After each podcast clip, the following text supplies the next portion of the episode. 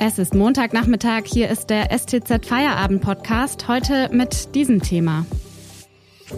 Schärfere Maßnahmen in der Corona-Pandemie. Was bringen FFP2-Masken und Homeoffice?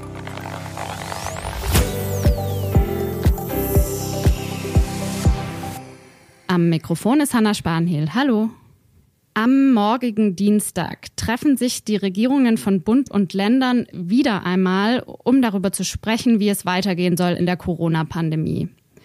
In den letzten Tagen ist deshalb schon viel über eine mögliche weitere Verschärfung des aktuellen Lockdowns gesprochen worden. Als Grund für noch weitreichendere Maßnahmen werden da vor allem die neuen ansteckenden Virusmutationen angeführt, die sich immer weiter ausbreiten wie sich die aktuellen Maßnahmen auf die Corona-Neuinfektion auswirken und ob eine Pflicht zum Tragen von FFP2-Masken wirklich sinnvoll wäre, das bespreche ich jetzt mit meinem Kollegen Klaus Zins, Wissenschaftsredakteur bei der Stuttgarter Zeitung. Hallo Klaus. Hallo. Klaus, zu diesem Montag sind im Robert Koch Institut deutlich weniger Neuinfektionen gemeldet worden als zum Beispiel noch vor einer Woche. Gleichzeitig sind jetzt auch weniger Covid-Patienten auf den Intensivstationen.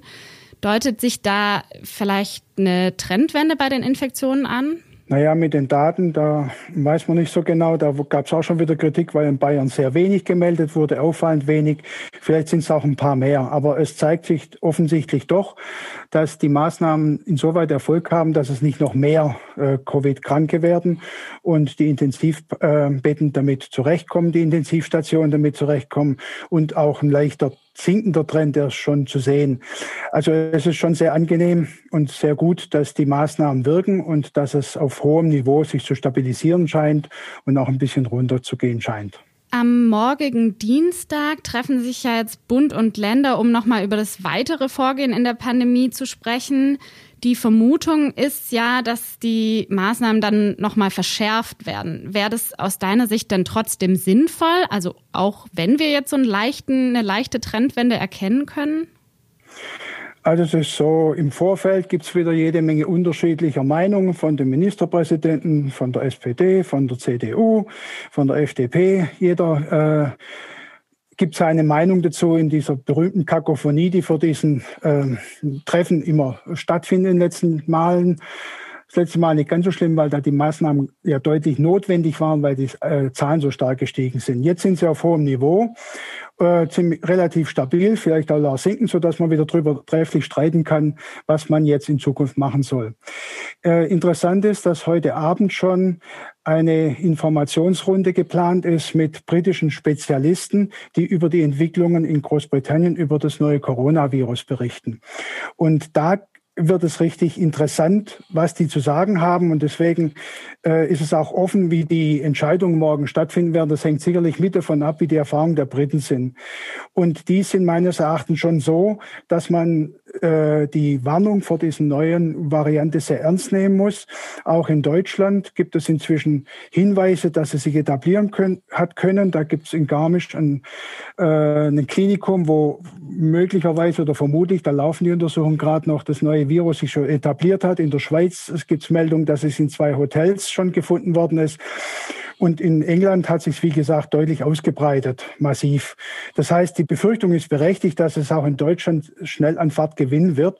Und weil bei dieser neuen Variante die Ansteckung höher ist, ist auch der Ruf nach stärkeren Maßnahmen durchaus gerechtfertigt, als vorbeugend in äh, nächster Zeit die Maßnahmen nicht nur nicht zu lockern, dann sind einfach etwas schärfere Maßnahmen durchaus überlegenswert und sinnvoll. Aber es hängt, wie gesagt, auch sicherlich von der Einschätzung der großbritannischen äh, Experten ab heute Abend was morgen entschieden werden soll.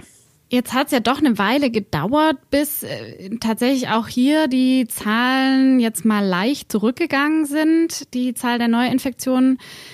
Wie ist denn deine Bewertung der Lockdown-Maßnahmen jetzt aus den letzten Wochen? Warum haben die vielleicht nicht ganz so gut gewirkt oder was oder haben sie gut gewirkt? Wie ist, wie ist deine Bewertung? Also äh, es war ja ein Lockdown-Light immer noch und die äh, Industrie ist nicht sehr betroffen und Handwerksbetriebe und viele andere sind, sind auch nicht betroffen. Ein bisschen mehr ist es wie im Frühjahr, zum Beispiel, dass die Baumärkte geschlossen sind. Aber was deutlich äh, ein Unterschied zum Frühjahr ist, die Lockdown-Maßnahmen wirken in diesem Winter nicht so sehr, wie sie im Frühjahr gewirkt haben. Die Leute sind deutlich mobiler, wie sie es im Frühjahr waren. Das zeigen die Mobilitätsda Mobilitätsdaten, die man ja mit dem äh, Telefon, mit dem Mobiltelefon erheben kann.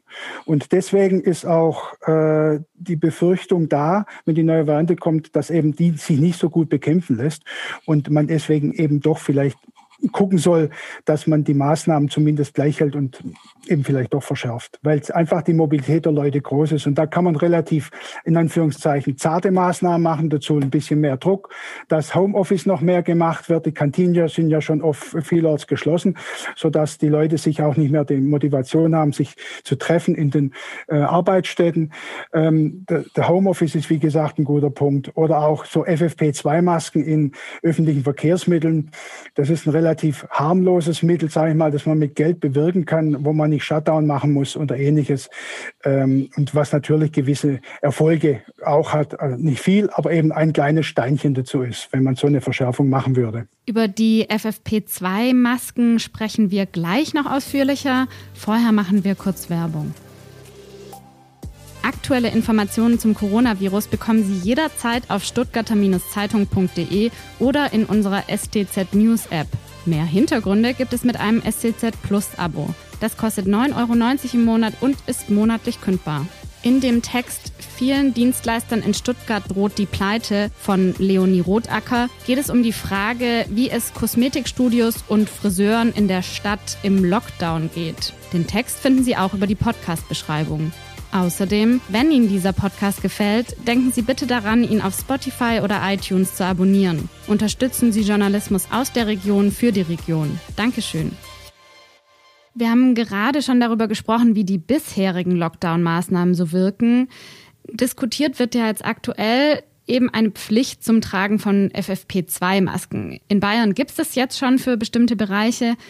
Haben diese Masken denn wirklich so große Vorteile? Was ist deine Einschätzung, Klaus? Naja, also die normalen Mundmasken, äh, die man als Stoffmasken, die Alltagsmasken und die OP-Masken, die ja äh, die Ärzte tragen, ähm, die helfen halt, dass andere nicht angesteckt werden. Deswegen tragen sie es ja die Ärzte während der OP, um die anderen nicht anzustecken. Natürlich helfen sie auch, wenn jemand anderen mit äh, einen anhustet, dass man eben keine Tröpfchen abbekommt ins Gesicht. Also sie haben vor allen Dingen Schutz für andere, aber äh, nur einen begrenzteren Schutz für sich selber. Äh, die FFP2-Masken müssen nun äh, 94 Prozent der Teilchen äh, von außen kommenden Teilchen äh, fernhalten. Deswegen wird es ja im Beruf äh, für Berufsgruppen ent, äh, entwickelt, um zum Beispiel Stäube wegzuhalten. Sie wirken aber auch gegen Aerosole, FFP2-Masken, wie gesagt, 94 Prozent, FFP3-Masken 99 Prozent. Und das ist dann auch garantiert, äh, wenn sie entsprechendes CE-Kennzeichen, also ein europäisches Kennzeichen haben oder auch andere Kennzeichen. Jedenfalls, äh, damit ist natürlich der Schutz deutlich höher ähm, auch wenn man sich in, äh, zum, dort aufhält, wo eben einfach andere Leute da sind, zum Beispiel in öffentlichen Verkehrsmitteln. So gesehen können sie natürlich auch einen Beitrag leisten, um noch mehr äh, vor Aerosolen und vor Viren zu schützen. Jetzt haben Experten ja immer wieder darauf hingewiesen, dass es dann aber auch vor allem auf die Handhabung, auf die richtige Handhabung ankommt dieser Masken. Was ist denn dazu zu sagen? Wie muss man mit diesen FFP2-Masken umgehen? Naja gut, man muss eben richtig aufsetzen. Ähm, und äh, mit Bartträgern ist es immer ein bisschen schwierig, weil da durch den Bart was äh, entkommen kann, um es mal sozusagen, oder von außen auch die Luft eingesaugt werden kann. Aber das ändert natürlich nichts daran, dass sie trotzdem ordentlich wirken. Ähm, interessanter ist, wenn, wie man, dass man sie vielleicht wiederverwenden kann, äh, wenn man sie entsprechend behandelt. Aber wie gesagt, ähm, richtig aufsetzen und nicht anlangen, das sind die wichtigen Dinge.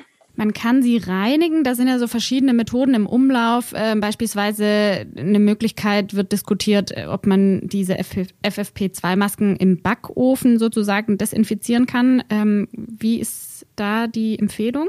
Also das Bundesinstitut für die Arzneimittel und Medizinprodukte, die haben extra wegen dieser Frage eine Untersuchung in Münster an der Fachhochschule Münster und der Uni Münster in Auftrag gegeben.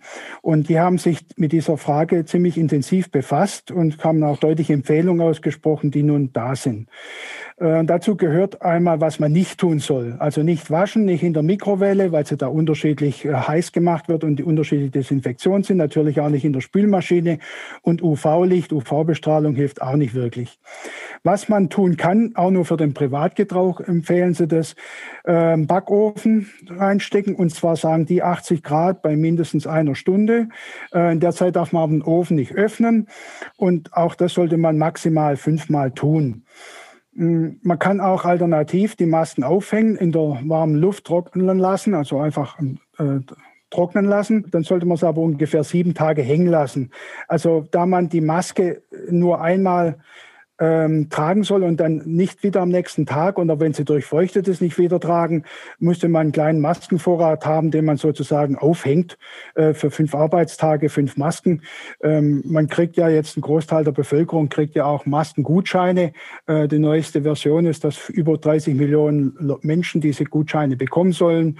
Dann mit einem Anteil von zwei Euro, sechs Masken. Da kommt man dann schon auch hin, wenn man die regelmäßig trocknet. Sind dann fünf, fünf Mal kann man das machen, sagen sagen die. Und dann ist man hoffentlich auch am Ende dieser Frühjahrspandemie. Vielen Dank, Klaus, für diese Einordnungen. Klaus Zins ist Wissenschaftsredakteur bei der Stuttgarter Zeitung. Den Podcast hören Sie morgen wieder, wenn Sie mögen. Ihnen jetzt einen schönen Feierabend. Tschüss und machen Sie es gut.